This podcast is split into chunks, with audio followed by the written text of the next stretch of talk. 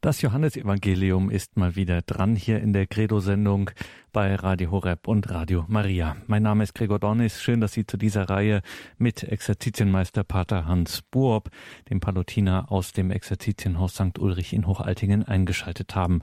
Heute geht es weiter im Johannesevangelium im Kapitel 18 ab den Versen 12 fortfolgende das Verhör durch Hannas und die Verleugnung durch Petrus. Wenn Sie sich das schon mal zurechtlegen möchten, wenn Sie eine Bibel zur Hand haben, dann schlagen Sie das auf Johannes Evangelium Kapitel 18. Das Mitlesen lohnt sich in dieser Reihe immer besonders. Das Johannes Evangelium ausgelegt von Pater Hans Burb aus Hochaltingen. Also liebe Zuhörer, wir sind am 18. Kapitel und zwar haben wir letztes Mal bereits schon gelesen 8, Kapitel 18, Vers 17 bis 27. Jesus steht vor dem hohen Priester Hannas, wird dann zu Kaiaphas geführt. Er fragt ihn aus, dieser Hannas, nach seinen Jüngern und so weiter, seiner Lehre. Und Petrus wird er hereingeführt und verleugnet ihn dreimal. Das ist der Inhalt. Und schauen wir mal jetzt auf diesen Text. Der Apostel Johannes bringt weniger all die Leidenszüge Jesu, wie sie die anderen Evangelisten bringen, sondern Johannes bringt eher die seelische Größe des Herrn. Und so verweigert Jesus im Grunde genommen dem Hannas die Auskunft, als der ihn nach seinen Jüngern und seiner Lehre befragt. Er hat deutlich genug in aller Öffentlichkeit gesprochen, sagt er ihm. Und die Zeit des Predigens ist für ihn jetzt vorbei. Denn dieser hohe Priester und seine Umgebung, die haben ihn zwar gefragt nach seiner Lehre, aber sie wollen sie ja gar nicht hören. Und darum hat es auch keinen Sinn, weiterhin darüber zu sprechen. Also der hohe Priester Hannas ist im Grunde genommen im Bild. Er weiß es ja. Dem Knecht, der den Herrn dann ins Gesicht schlägt vor Hannas, dem antwortet er weder grob noch leidenschaftlich, sondern in einer ganz überlegenen Ruhe. Habe ich Unrecht geredet, so beweise es mir. Habe ich aber Recht geredet, warum schlägst du mich? Schauen Sie, so erweist Christus sich sowohl dem scheinklugen Hannas entgegen, wie auch diesem augendienerischen, brutalen Knecht gegenüber als der seelisch Überlegene der nun ruhig den Weg geht, den der Vater ihm gewiesen hat. Wir finden bei Jesus keine Klage, keine Bitte um Mitleid, kein Verzagen, sondern ruhige Gewissheit strahlt aus seinem ganzen Wesen. Das schildert uns Johannes. Ein zweites. Jesus hat bei seinen Abschiedsreden im Abendmahlsaal noch Petrus gewarnt. Ich sage dir, noch ehe der Hahn kräht, wirst du mich dreimal verleugnet haben. Das ist Kapitel 13, Vers 38. Und nun wird bei der Gerichtsverhandlung mit merkwürdigen Ausführlichkeit eigentlich diese dreimalige Verleugnung Petri aufgezeigt. Es war schon nicht einfach, dass Petrus überhaupt in den Hof hineinkam. Es war Johannes, der die Leute scheinbar kannte. Er musste ihnen, ja, helfen, dass er eintreten durfte. Aber schon beim Eintritt erfolgt die erste Verleugnung gegenüber der Türhüterin. Die zweite Verleugnung geschieht gegenüber den Soldaten, die sich am Feuer im Innenhof wärmten. Und die dritte Verleugnung gegenüber einem Verwandten des Malchus, der ihn ja kennt, dem Petrus ja das Ohr abgeschlagen hat. Und so hat Petrus dreimal die Zugehörigkeit zu Jesus geleugnet und die Jüngerschaft eigentlich abgestritten. Also ein Fall, der tiefer kaum gehen kann. Und wenn man das mal so in unserer Sprache sagen möchte, dass am Tag seiner Priesterweihe und am Tag seiner Erstkommunion, jetzt mal in unserer Sprache gesprochen, es war ja am Abend, wo Jesus im Abendmahlsaal den Jüngern den Auftrag gab, tut dies zu meinem Gedächtnis, und er ihnen sein Leib und sein Blut zu essen gab. Also was Schlimmeres kann man sich eigentlich kaum mehr vorstellen. Und am Schluss heißt es ganz einfach, sogleich krähte der Hahn. Nicht? Das ist äh, Kapitel 18, Vers 27. Also die Voraussage Jesu hat sich somit wortwörtlich erfüllt. Also Jesus seelische Größe und auch sein geistiges Wissen stehen in der Mitte dieser ganzen Schilderung. Beides ist so wichtig, dass daneben alles andere zurücktritt für den Apostel Johannes. Es ist ja ohnehin kein eigentliches Gericht, sondern ein Scheingericht, ein Schaugericht, ein Tun als ob. Denn sie können ihn ja nicht zum Tod verurteilen. Und Jesus lässt gerade jetzt, in der großen Stunde seines Leidens, nicht mit sich spielen und er lässt auch keine Fassade gelten. Die Dinge, um die es geht, sind zu groß und zu ernst. Also der Gegensatz zwischen den Menschen und ihm, der Gegensatz ist geradezu schmerzlich. Diese falschen Leute, die ihn reinlegen wollen, die alles wissen und trotzdem so tun, als ob. Bei den Menschen ist es einmal dieser brutale Knecht, der bei seinem Herrn, dem hohen Priester, eventuell einen guten Eindruck machen will. Und dann sind es die hohen Priester Hannas und Kaiaphas. Hannas, der scheinbar die Gerichtsverhandlung objektiv und sachlich führt und darum nach den Jüngern und nach der Lehre Jesu fragt, der aber doch in Wirklichkeit das Todesurteil längst gefällt hat. Das ist ja kein Gericht. Oder Kaiaphas, der im Bericht der anderen Evangelisten die große Entscheidungsfrage an Jesus stellt und das Todesurteil ausspricht, der tritt hier ganz zurück bei Johannes. Es wird von ihm lediglich gesagt, er sei derjenige, der entschieden hatte, es sei besser, dass ein Mensch für das Volk stirbt, als dass das ganze Volk zugrunde geht. Also das, was Kaiphas sagt oder tut, steht also im Dienste Gottes und in der Erfüllung der Pläne Gottes, ohne dass dieser Kaiphas es weiß und will. Denn es ist ja wirklich im Heilsplan, dass es besser ist, dass Jesus ein Mensch für alle stirbt, um alle zu erlösen, als dass alle zugrunde gehen. Das ist ja das Heilsgeheimnis, was er da ausgesprochen hat, aber nicht gewusst hat, was er eigentlich sagt. Und schließlich ist es der Petrus, der erste erwählte Jünger, der hier den Herrn verrät. Und so stehen menschliche Kleinheit in diesen Personen menschliche Armseligkeit neben der seelischen und geistigen Größe Christi. Alles ist da einbezogen und eingebaut in den großen Plan, den Heilsplan der Vorsehung Gottes. Und das will Johannes uns zeigen. Und so hat diese Szene ihre eigene Höhe und Tiefe, aber auch ihr Dunkel und ihre Helligkeit, beides. Höhe und Tiefe, Dunkelheit und Helligkeit.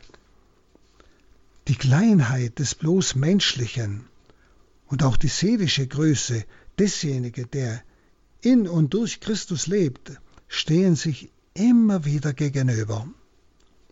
Auch bis heute. Die Kleinheit des groß bloß Menschlichen, das, was wir in unserer Natur ja spüren und empfinden, unsere Erbärmlichkeit, unsere Armut, steht die seelische Größe gegenüber, die wir auch in uns spüren, da Christus in uns lebt. Und für den Augenblick triumphiert immer das bloß Menschliche, für den Augenblick. Wir erleben uns immer in unserer Begrenztheit. Aber auf weite Sicht ist es immer der Sieg Gottes, weil alles seinen Plänen dient. Auch meine Armut, meine Begrenztheit, so wie wir sie an diesen Personen erleben, das, was wir auch an uns erleben, all das gehört zu diesem Heilsplan Gottes. Es ist für uns das Vordergründige. Wir erleben halt unsere Erbärmlichkeit. Wir erleben noch nicht in der Fülle, was das Göttliche in uns bereits bewirkt hat. Sie erleben hier auch einen ganz entscheidenden Wendepunkt im Leben des Petrus. Sie erinnern sich, mit welcher Sicherheit, Selbstsicherheit, Petrus im Abendmahlsaal zu Jesus gesagt hat, ich gehe mit dir sogar in den Tod. Ja, also ganz großzügig. Also es war eine Selbstsicherheit, auf die Jesus eigentlich seinen Auftrag, den er dem Petrus gegeben hat, nicht aufbauen konnte. Diese Selbstsicherheit musste zuerst zerfallen.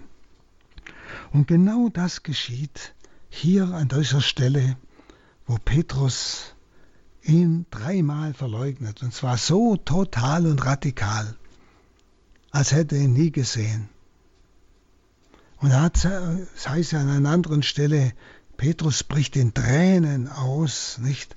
Das sei in diesen Tränen erstickt, kann man sagen, diese Selbstgerechtigkeit des Petrus, diese Selbstsicherheit des Petrus, nicht dieser Egoismus des Petrus, ich kann's, ich mach's.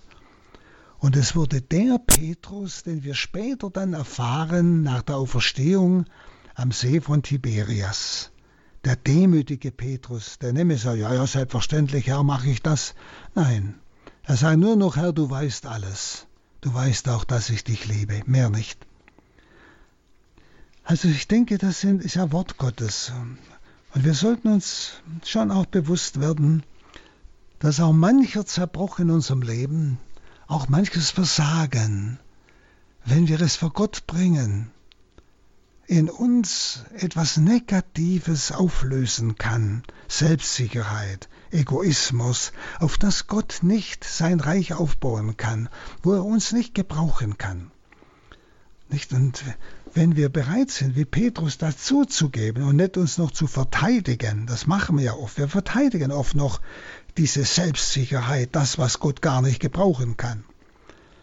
Sondern wenn wir es zugeben, wie Petrus, nicht? wirklich, dass in unseren Tränen, in unserem, unserer Reue über unser Versagen die Selbstsicherheit eigentlich sich auflöst und die Demut, diese wirklich tiefe innere Armut, in uns sein darf, die Gott es ermöglicht, seinen unendlichen Reichtum durch unsere Armut in die Welt zu geben. Und nun schauen wir auf Kapitel 18, Vers 28 bis 33. Wenn Sie Heilige Schrift aufgeschlagen haben, lesen Sie einfach mit. Von Kaiaphas brachten sie Jesus zum Prätorium. Es war früh am Morgen. Sie selbst gingen nicht in das Gebäude hinein, um nicht unrein zu werden, sondern das Paschamal essen zu können. Deshalb kam Pilatus zu ihnen heraus und fragte, welche Anklage erhebt ihr gegen diesen Menschen? Und sie antworteten ihm, wenn er kein Übeltäter wäre, hätten wir ihn dir nicht ausgeliefert. Und Pilatus sagte zu ihnen, nehmt ihr ihn doch und richtet ihn nach eurem Gesetz. Die Juden antworteten ihm, uns ist es nicht gestattet, jemand hinzurichten. So sollte sich das Wort Jesu erfüllen, mit dem er angedeutet hatte, auf welche Weise er sterben werde. Nun, im Gegensatz zu den Verhandlungen vorher, die wir gerade betrachtet haben, vor dem jüdischen Gerichtshof, sind nun die Ereignisse vor dem heidnischen Gericht des Pilatus auffallend breit geschildert und ausführlich geschildert. Das Prätorium ist nicht ein bestimmter Ort, sondern ist der Ort, wo jeweils der Statthalter sein Gericht hält. Das kann an verschiedenen Orten sein. Das versteht man unter Prätorium. Und so kommen Sie jetzt dorthin, wo der Statthalter ist. Nun, warum so breit alles erklärt? Der Grund ist darin zu suchen, dass einerseits das Judentum zu der Zeit, da Johannes schreibt, keine Gefahr für die Christenheit bedeutet. Johannes schreibt ja gegen das Jahr 100, also praktisch wo Jerusalem im Jahr 70 bereits durch den Kaisersohn Titus total zerstört wurde und die Juden weggeschleppt wurden nicht bis nach Rom, wo sie das Kolosseum bauen mussten. Ja? Dort steht heute noch der Titusbogen. Als Titus mit den Juden dort im Jahre 70 in Rom eingezogen ist, nach der Zerstörung Jerusalems und damit eigentlich auch des Volkes dort. Und jetzt schreibt ja Johannes nach diesem Ereignis, nicht? Und das muss man im Hinterkopf haben. Jerusalem und der Tempel waren also schon zerstört, als Johannes uns dieses Evangelium übermittelt. Dass dagegen andererseits die römische heidnische Weltmacht sich auch anschickt, nun die Kirche zu verfolgen. Also nicht mehr die Juden verfolgen Christus und die Jünger, sondern jetzt zur Zeit, wo Johannes das Evangelium schreibt, verfolgen bereits die heidnische römische Weltmacht, die Christen. Und deshalb kann man annehmen, dass Johannes deshalb dieses Gericht vor dem heidnischen Pilatus, also dem Vertreter der Besatzungsmacht in Israel, das so breit ausfächert ja, vor den Heiden, weil die Kirche zur Zeit des Johannes bereits von diesen heidnischen Leuten verfolgt wurde.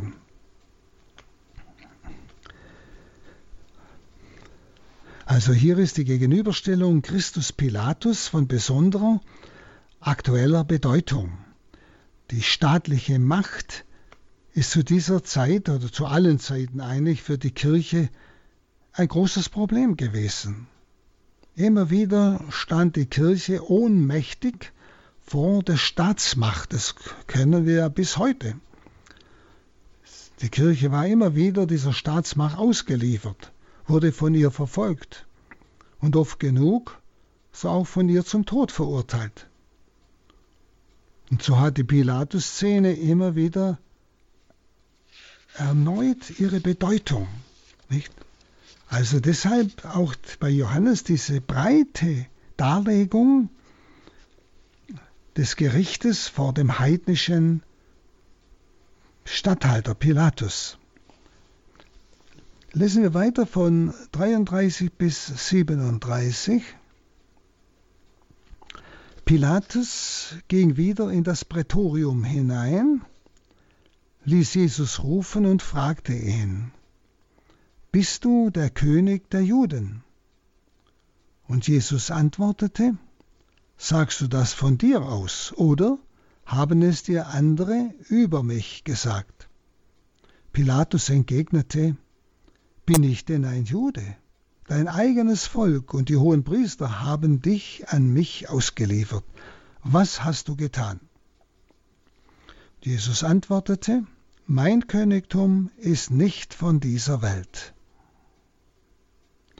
Wenn es von dieser Welt wäre, würden meine Leute kämpfen damit ich den Juden nicht überliefert würde. aber mein Königtum ist nicht von hier.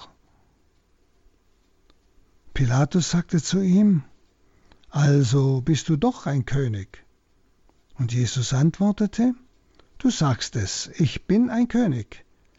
Ich bin dazu geboren und dazu in die Welt gekommen, dass ich für die Wahrheit Zeugnis ablege.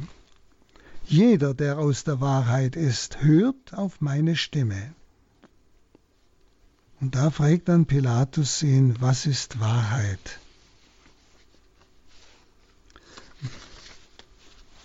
Pilatus ruft also Jesus gleichsam von der schreienden Menge weg in das Prätorium hinein. Das ist eigentlich etwas ganz Außergewöhnliches. Und er fragt ihn, bist du der König der Juden? Denn das war ja die Anklage der Juden vor Pilatus. Denn damit macht er sich ja zur Konkurrenz gegenüber dem Kaiser von Rom, der ja die, das Land besetzt hielt. Ja. Und das war eigentlich die Anklage auf Rebellion, deshalb diese Frage. Jesus wiederum ganz majestätisch, ganz selbstsicher, fragt zurück, ist das deine Meinung oder ist es die Meinung anderer? Und da distanziert sich Pilatus. Ja, bin ich ein Jude. Also er schiebt die Verantwortung auf die Juden ab. Und im griechischen Wort, das Pilatus benutzt, nicht, wenn, wenn er von dem Volk spricht, nicht, das sie ausgeliefert hat, das griechische Wort ist nicht das ganze Volk gemeint, also steht nicht Ochlos, das wäre das ganze Volk, sondern steht an dieser Stelle Ethnos, das ist ein Teil des Volkes. Also der Teil, der Jesus ausgeliefert hat, eine klare Distanzierung. Das ist, glaube ich, auch wichtig. Nicht alle Juden haben ihn ausgeliefert. Für den Römer, Pilatus, ist nur die Frage maßgebend, was hast du getan? Er muss ihn ja und soll ihn ja verurteilen, also muss er wissen, was ist der Grund. Nun, diese Basileia Jesu, diese Kön dieses Königtum Jesu, sagt Jesus, ist nicht der himmlische Bereich, wie zum Beispiel Basileia Tuteu, also wenn es immer wieder vom Gottesreich heißt in der Heiligen Schrift, auch bei Johannes. Das Gottesreich ist jenes Reich, das von Ewigkeit beim Vater ist und durch Jesus zu uns gekommen ist. Aber Jesus spricht von einem anderen Königtum, nämlich seinem Königtum. Da meint er, dieses Königtum sei zwar unweltlicher Art, also nicht im Sinn der weltlichen Art, aber nicht aus dieser Welt ausgegrenzt. Es ist, ist in dieser Welt, aber nicht von weltlicher Art. Vielmehr erweist sich sein Königtum gerade in der Welt. Und zwar überall dort erweist sich dieses Königtum, wo seine Stimme gehört wird. Ja? Das baut dieses Königreich Jesu in den Menschenherzen auf wo seine Stimme gehört wird. Und folgende Worte bekräftigen das. Jesus will Pilatus ja klar machen, dass er keine Rebellion erstrebt. Eine Rebellion, die mit, Welt, mit weltlichen Mitteln, also mit Waffen, durchzusetzen wäre. Damit hat dieses Reich dieses Königtum Jesu nichts zu tun. Jesus sagt das hier deutlich, sonst hätten seine Diener dafür gekämpft, dass er nicht den Juden ausgeliefert worden wäre. Und es ist interessant, im Griechischen steht hier für Diener dasselbe Wort äh, Hyperetai, genauso wie bei den Waffenknechten, die Jesus am Ölberg gefangen genommen haben also seine Diener, das, er spricht von Waffenknechten. Also wenn sein Reich ein Reich wäre eben von dieser Welt, dann hätten auch seine Diener mit den Waffen ihn verteidigt. Und die Juden hätten ihn nicht ausliefern können. Also hier einfach zur Klärung, was meint er unter seinem Königtum? Und was meint er mit seinen Dienern? Also Jesu Königtum ist nicht von hier, sagt Jesus, also von weltlicher Art. Sondern sein Königtum erleben wir gerade auch heute wieder, wo so viele Christen täglich um Christi willen ermordet werden. Sie wissen ja, all fünf Minuten hat man ausgerechnet, stirbt heute ein Christ für Christus. Das muss man sich mal überlegen. Eine Christenverfolgung, wie sie wohl noch nie da war. In 60 Ländern. Ja. Also Pilatus wird hier mit einer Wirklichkeit konfrontiert, die er nicht begreift.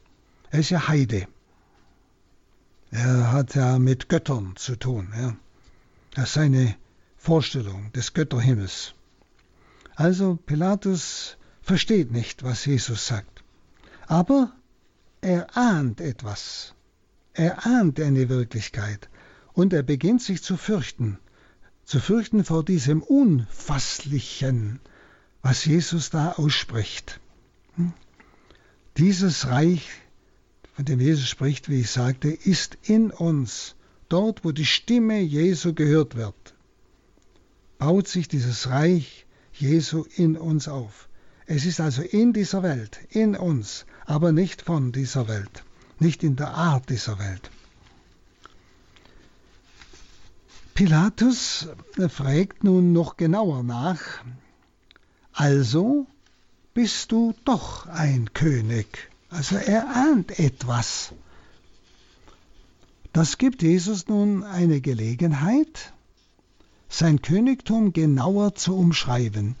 Sie erinnern sich, was ich anfangs sagte, warum wohl Johannes dieses, diese Gerichtsszene vor dem Heiden Pilatus so ausbreitete weil das einfach jetzt die Situation war. Im heidnischen Reich begann die Christenverfolgung. Johannes wurde ja selbst auf die Insel Patmos verbannt, nicht? Und verschiedene seiner der Mitapostel waren schon umgebracht, ja? Die, oder alle schon. Ja. Also, äh, da merken Sie, äh, hier wird genau umschrieben, um, um was es hier geht bei diesem Bereich Jesu und wie es sich aufbaut in den Herzen der Menschen in dieser Welt. Und in dieses Reich Gottes wird in den Menschen verfolgt. Eben indem die Menschen verfolgt werden, die das Wort Gottes angenommen haben. Also das gibt es Jesus, diese Frage des Pilatus, eine Gelegenheit, genauer sein Königtum zu umschreiben. Er betont sogar, du sagst es, ich bin ein König. Und Jesus führt nun aus, in welchem Sinn er König ist. Er bekennt auf stärkste, dass er aus einer anderen Welt stammt, ganz stark, um in dieser Welt hier von der Wirklichkeit jener Welt, aus der er kommt, Zeugnis abzulegen, nämlich aus der himmlischen, von Gott dem Vater. Er sagt ja, Dazu bin ich geboren und dazu bin ich in die Welt gekommen, um für die Wahrheit Zeugnis abzulegen. Jesus weiß sich als der alleinige und als der kompetente Gesandte aus der Welt Gottes, der die Heilswahrheit offenbart. Er ist der himmlische Zeuge, der das in der Welt redet, was er vom Vater gesehen und gehört hat. Und dieses Wissen den Menschen als heilbringende Wahrheit offenbart. Sie spüren, das war so wichtig, dass Johannes das so beschrieben hat, zur Stärkung aller, die von diesen heidnischen Mächten damals verfolgt waren, bis heute, bis heute. Also alles Wirken Jesu ist ein Zeugnis geben von Gott von Gott, der das Heil der Menschen will. Und so eigentlich macht nun Jesus den Pilatus neugierig. Und Jesus sagt ihm nämlich, jeder, der aus der Wahrheit ist, hört meine Stimme. Also wer aus der Wahrheit ist, wer wirklich die Wahrheit hören will. Den ungläubigen Juden, die nicht auf ihn hören wollten, sagt er, dass sie nicht aus Gott sind, also aus der Wahrheit sind. Sie erinnern sich an die Stelle, die wir betrachtet haben. Sie sind nicht aus Gott, sie sind nicht aus der Wahrheit, weil sie ihn nicht hören wollen, sonst würden sie ihn hören.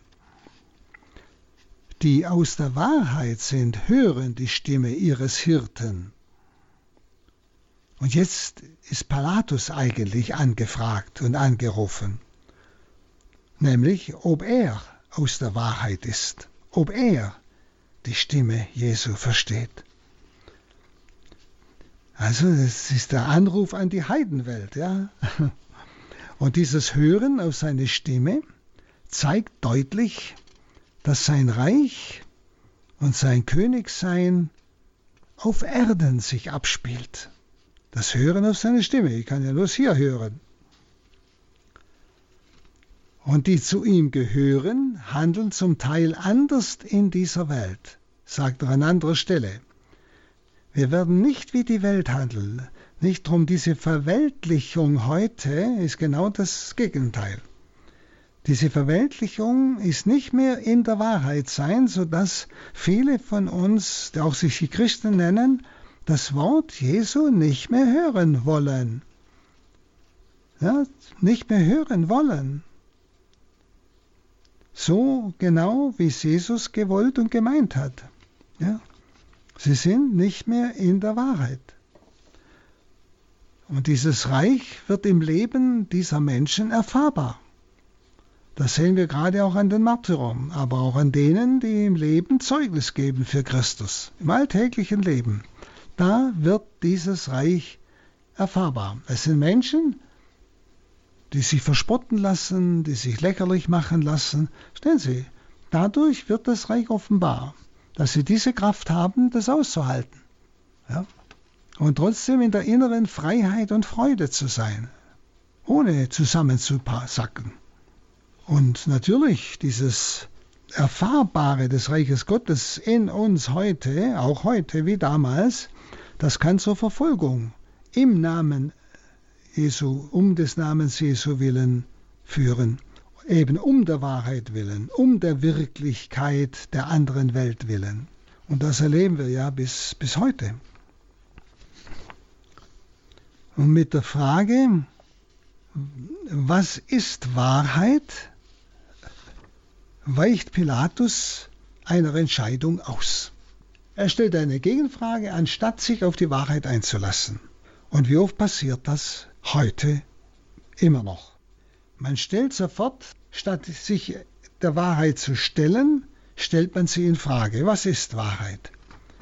Paul äh, Pilatus weicht aus. Er entscheidet sich nicht.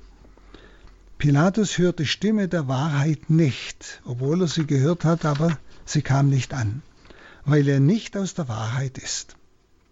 Aber der, der Heide steht für die Heiden, wissen Sie. Da verstehen wir jetzt Johannes. Er steht auch heute für die, die nicht hören wollen. Heute ist das alles anders. Diese ganzen Ausreden, die in Jesus gegenwärtige Offenbarung Gottes zwingt eigentlich auch die ungläubigen Juden, genauso wie den Heiden Pilatus, zur Entscheidung. Also zwingt sie, man kann sagen, zur Krisis. Dann äh, lesen wir weiter. Nachdem er, also Pilatus, das gesagt hatte, ging er wieder zu den Juden hinaus und sagte zu ihnen, ich finde keinen Grund, ihn zu verurteilen. Ihr seid gewohnt, dass ich euch am Paschafest einen Gefangenen freilasse. Wollt ihr also, dass ich euch den König der Juden freilasse? Da schrien sie wieder, nicht diesen, sondern Barabbas. Barabbas aber war ein Straßenräuber. Und darauf ließ Pilatus Jesus geißeln. Die Soldaten flochten einen Kranz aus Dornen, den setzten sie ihm auf und legten ihm einen purpurroten Mantel um. Sie stellten sich vor ihn hin und sagten, Heil dir, König der Juden. Und sie schlugen ihm ins Gesicht. Pilatus ging wieder hinaus und sagte zu ihnen, Seht, ich bringe ihn zu euch heraus. Ihr sollt wissen, dass ich keinen Grund finde, ihn zu verurteilen. Jesus kam heraus, er trug die Dornenkrone und den purpurroten Mantel, und Pilatus sagte zu ihnen, Seht, da ist der Mensch.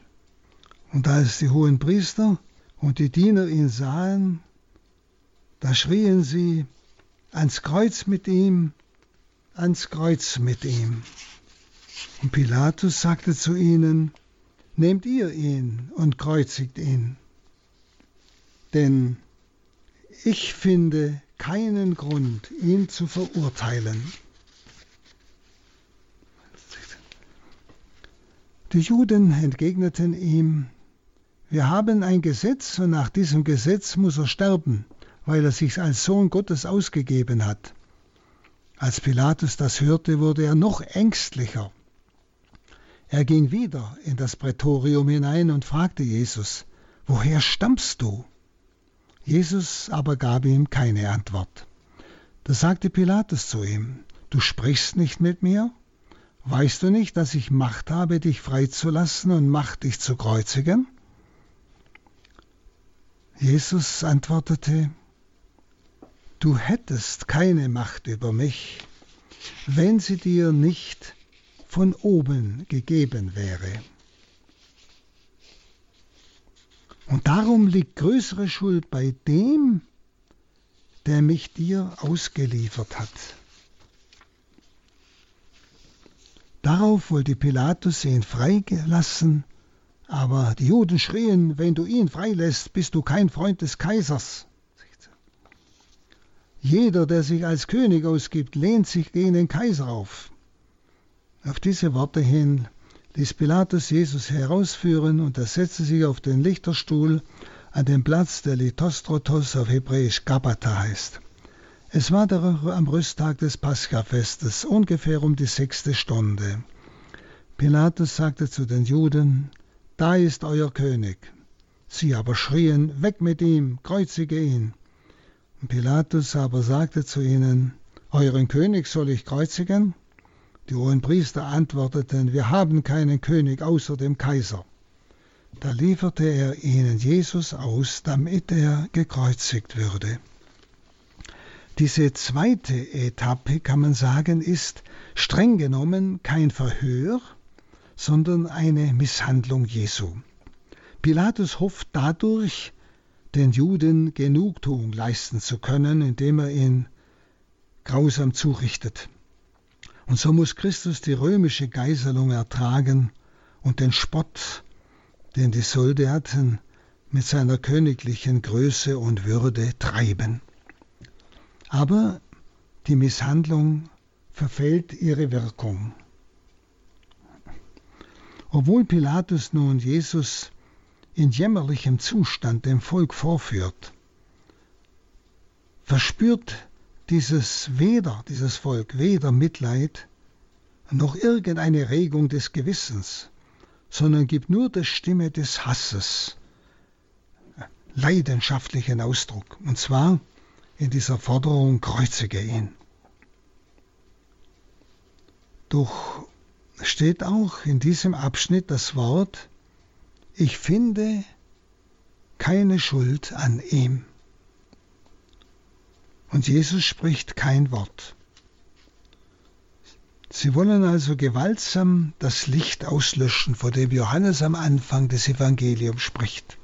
Er war das Licht, das in diese Welt kommt.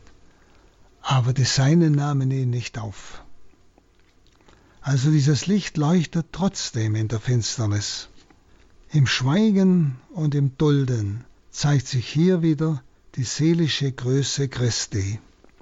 Der körperliche Schmerz der Geiselung und auch der Dornen ist fast unerträglich. Und doch ist die seelische Qual größer als die körperliche, von der eigentlich kaum jemand spricht. Sie verspotten sein Königtum. Also die Finsternis hat sein Königtum, das Licht, nicht erfasst, wie es Johannes am Anfang schreibt. Und so greifen nun die Juden einen neuen Klagepunkt auf. Jesus hat sich zum Sohn Gottes gemacht. Jetzt war er immer nur König der Juden. Jetzt bringen sie noch was Neues. Jesus hat sich zum Sohn Gottes gemacht. Also zwei Gestalten stehen sich gegenüber. Das ist Pilatus und Jesus. Pilatus erweist sich immer mehr als schwacher Mensch. Sieben Ausweichversuche unternimmt Pilatus. Fünf Unschuldserklärungen hat Pilatus ausgesprochen. Und trotzdem verurteilt er dann letztlich Jesus zum Tod. Die Behauptung, Jesus sei der Sohn Gottes, weckt nun im Pilatus eine abergläubische Furcht. Und der Vorwurf, du bist kein Freund des Kaisers, wenn du ihn freilässt, das trifft ihn nun persönlich und weckt noch mehr die Menschenfurcht. Schauen Sie, und die Menschenfurcht ist das, was so viele immer wieder Christus verraten lässt. Da muss jeder von uns ins eigene Herz hinein schauen und hören. So ist Pilatus im tiefsten eigentlich ein furchtsamer Charakter, wenn er auch die Furcht durch forsches Auftreten zu verbergen sucht. Ein kleiner Mensch, der in der großen, entscheidenden Stunde seines Lebens völlig versagt. Das ist Pilatus. Jesus, der ihm gegenübersteht, ist ganz anders. Er kennt das Ende des Prozesses und steht trotzdem in ruhiger Würde und Gelassenheit vor Pilatus. Er weiß, dass alles nach dem Willen des Vaters im Himmel geschieht. Und so sagt Jesus zu Pilatus, auch furchtlos das Wort, du hättest keine Macht über mich, wenn sie dir nicht von oben gegeben wäre. Nun das Wort der Juden, wir haben keinen König als den Kaiser, ist im Zusammenhang mit der Heiligen Schrift hochbedeutsam. Im alten Israel, da hieß es, wir haben keinen König als Gott. Jetzt aber verlassen sie Gott und vertrauen auf den irdischen Cäsar von Rom. Also die Gottesherrschaft, Theokratie, ist umgewandelt in Sklavenexistenz. Sie sind Sklaven des Kaisers von Rom. Der tapfere Gedeon im Alten Testament, der das Volk rettete, dem man nach siegreicher Schlacht die Krone anbot, also das Königtum, hatte noch den kühnen Satz gesprochen, dass weder er noch einer seiner Söhne die Krone tragen werde, denn Gott selbst sei König von Israel. Der tapfere Gedeon. Das war die Größe des Volkes Israel, dass Gott es führte und dass es also und eigentlich ursprünglich Gottes Herrschaft war und auf Gottes Herrschaft aufgebaut war. Als es dann trotzdem irdische Könige verlangte, unter Saul und David, waren diese Könige nur sinnvoll als sichtbare Vertreter des Königtums Gottes. Und nun ist Israel von dieser Höhe völlig abgefallen. Denn wenn jetzt der Satz lautet, wir haben keinen König als den Kaiser, so dass es seine Größe verraten und Gott gegen den Kaiser ausgetauscht hat. Das ist biblisch gesehen das Schreckliche dieses Ereignisses.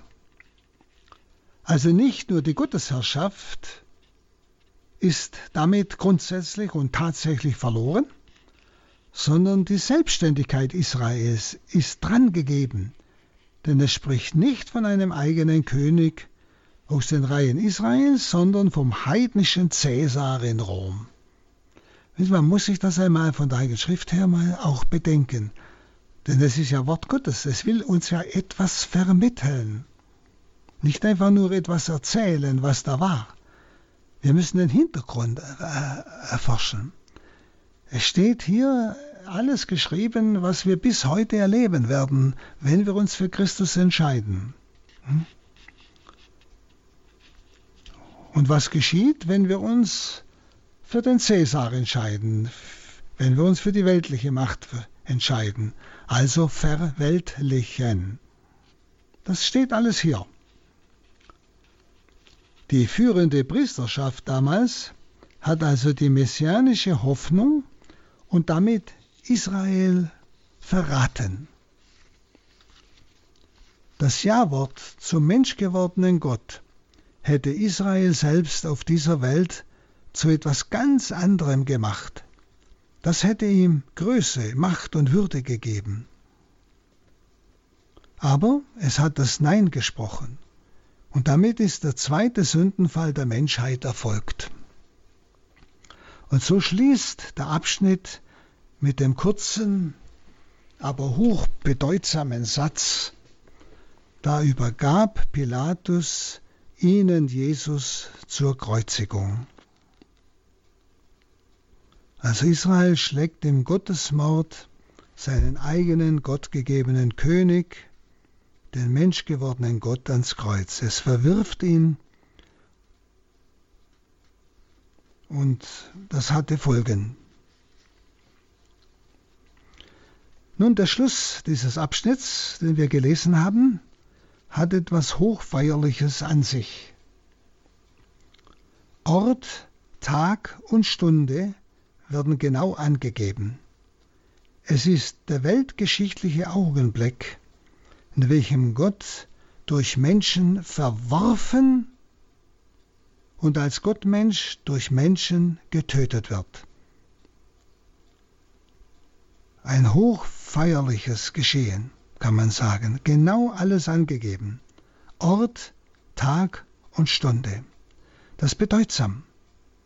Es wäre der Tag der eigentlichen Menschheitskatastrophe, das Ende aller Hoffnung, wenn nicht Gott auch das Böse zum Guten lenken würde, wenn nicht Gottes Gnade größer wäre als des Menschen Sünde, wenn Gottes Liebe nicht stärker wäre als das menschliche Tun dass durch diese Bosheit, durch diese Ablehnung Gottes die Erlösung der Menschen geschehen ist.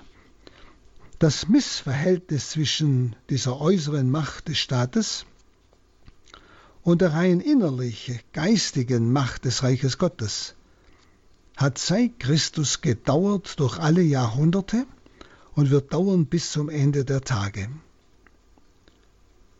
Es ist nicht erklärbar, dass die Kirche Jesu Christi auf dem Felsen Petri bis heute auf der ganzen Welt in Einheit ist. Das kann man nicht erklären. So etwas gibt es soziologisch nicht. So eine Gruppierung, sagen die Soziologen, nach der Erfahrung, hält höchstens 100 oder 200 Jahre, aber, aber doch nicht 2000 Jahre. Wir spüren, dieses Reich Christi in uns ist stärker als alle äußere Weltmächte. Bald mehr ist es in friedlicher Auseinandersetzung, bald in blutiger Verfolgung wie heute. Auch wir hier in Deutschland, wir haben diese dauernde Auseinandersetzung. Das merken Sie wenn Sie nur öffentlich sagen, dass Sie Katholik sind. Dann können Sie selbst von Katholiken komisch angeschaut werden. Oder wenn Sie nach den Gesetzen des Heiligen Schrift und der Kirche leben, werden Sie auch selbst von Mitglaubenden komisch angeguckt oder sogar verspottet. Es ist eine dauernde, ja, man kann sagen, friedliche Auseinandersetzung, also friedlich, indem man schlägt sich noch nicht tot. Aber in vielen 60 Ländern ist es eine blutige Verfolgung. Und trotzdem stirbt dieses Reich in den Herzen nicht. Im Gegenteil, es wächst. Auf der ganzen Welt. Mehr als die Menschen, die Menschheitsfamilie wächst, wächst das Reich Gottes in den Herzen der Menschen. Wissen Sie, genau das, was hier ausgedrückt wird, erfahren wir. Und das ist doch unsere Hoffnung. Deshalb das Wort Gottes, das uns Hoffnung bringt. Es äußert sich auch zum Beispiel im Kampf zwischen Kirche und Staat, die wir bei uns dauernd jetzt erleben.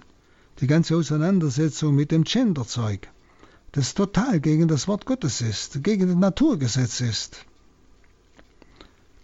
Der Staat will sich nicht damit abfinden, dass es eine Gesellschaft gibt, die von ihm unabhängig ist. Das ist die Kirche, das Reich Christi in uns. Natürlich, da wir Menschen sind, die sichtbar sind, ist es auch nach außen sichtbar. Ja? Also eine Gesellschaft im Staat. Nicht? Und sogar überstaatlich. Eine Gesellschaft in der ganzen Welt. Unabhängig vom Staat und von den verschiedensten Staaten und Staatengefügen. Nicht? Und eine Gesellschaft, die aus eigener Machtvollkommenheit Entscheidungen trifft. Nicht? In der ganzen Lehre der Kirche. Und doch gehen beide Mächte letztlich auf Gott zurück. Jesus sagt ganz klar, du hättest keine Macht, wenn sie dir nicht von oben gegeben wäre. Die Kirche ist für den Augenblick immer wieder der Ohnmacht ausgeliefert äußerlich, aber durch den Beistand des Geistes Gottes weiß sie sich immer wieder auf die Dauer als Sieger. Das ist unsere Hoffnung. Und Sie spüren hier, dass das wirklich Wort Gottes ist, nicht bloß eine Erzählung, was da passiert ist. Denn wir haben jetzt eine 2000-jährige Erfahrung hinter uns, auf der äh, dieses Wort oder die auf diesem Wort aufbaut. Die Kirche ist auch daran gewöhnt, Verleumdungen zu erdulden den Schikanen staatlicher Machthaber ausgeliefert zu sein, anderen hintangestellt zu werden und immer wieder in Verfolgungswellen das Kreuzige ihn zu hören. Es gehört wesentlich zur Geschichte der Kirche. Es gehört wesentlich zur Geschichte der Kirche. Haben Sie mich verfolgt, werden sie auch euch verfolgen, hat Jesus gesagt. Aber die Kirche, dieses Reich Gottes in uns, schreitet wie der göttliche Meister unberührt von allen Verfolgungen durch die Jahrhunderte, und zwar erhobenen Hauptes, nicht im Sinn von Stolz, sondern von innerer Gelassenheit und Sicherheit, in innerer königlicher Größe wie Christus, denn sie weiß sich beschützt und gehalten von Gott selbst. Also das Reich Gottes ist nicht von dieser Welt.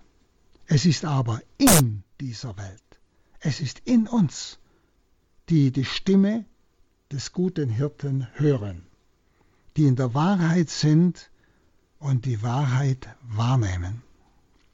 Und darum muss es sich dieses Reich Gottes mit dieser Welt auch auseinandersetzen. Es muss auf die Mächte dieser Welt stoßen.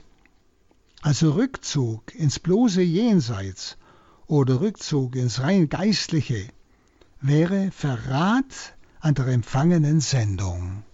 Wir müssen uns den Dingen stellen. Wir müssen uns falschen Aussagen des Staates, falschen Lehren, gottlosen Dingen, müssen wir uns stellen. Mindestens durch unser Leben für das Gegenteil, für die Wahrheit Zeugnis geben. Also dieses Aufgehen im Weltlichen, wie es Papst Benedikt in Deutschland damals schon gesagt hat, und in dieser Verweltlichung, das ist Preisgabe unseres Wesens, des, We des Wesens der Kirche, des Wesens dieses Reiches Christi in uns. Nur wenn die Kirche mitten in der Welt steht und doch nicht von dieser Welt ist, erfüllt sie ihre eigentliche Sendung. Liebe Zuhörer, wir wollen an dieser Stelle eventuell einmal weitermachen, aber dass Sie einmal spüren, das ist nicht einfach nur eine Erzählung des Leidens Jesu und so weiter, sondern Johannes bringt hier bereits diese Darlegung als Wort Gottes, um uns und auch denen damals eine Durchsicht zu geben für das, was geschieht, für diese Verfolgung durch die Heiden, durch die Verfolgung damals des heidnischen König, äh, Kaiserreiches von Rom, das bereits Christus hier, haben wir es ja schriftlich, verfolgt hat und zu Tod gebracht hat. Und dass das ein Grundgesetz dieses Reiches Christi, das nicht von dieser Welt ist, aber in dieser Welt in uns herrscht, Macht ausübt, Kraft ist, nicht, dass wir es leben können, nicht ein Ausdruck ist. Versuchen Sie es einmal wieder noch einmal so zu betrachten und sich von aller Verweltlichung wieder loszulösen, um diesem Reich Gottes in uns ganz Raum zu geben, dass wir ganz in der Wahrheit sind und das Wort der Wahrheit verstehen. Und dazu segne euch der allmächtige Gott, der Vater und der Sohn und der Heilige Geist. Amen.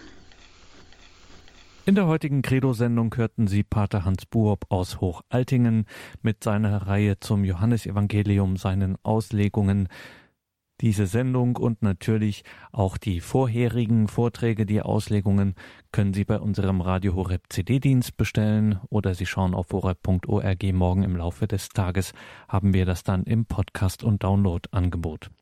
Hier im Programm folgt jetzt um 21.40 Uhr die Komplett, das Nachtgebet der Kirche. Bleiben Sie dran, beten Sie mit uns hier in der Gebetsgemeinschaft von Radio Horeb und Radio Maria. Alles Gute und Gottes Segen wünscht Ihnen Ihr Gregor Dornis.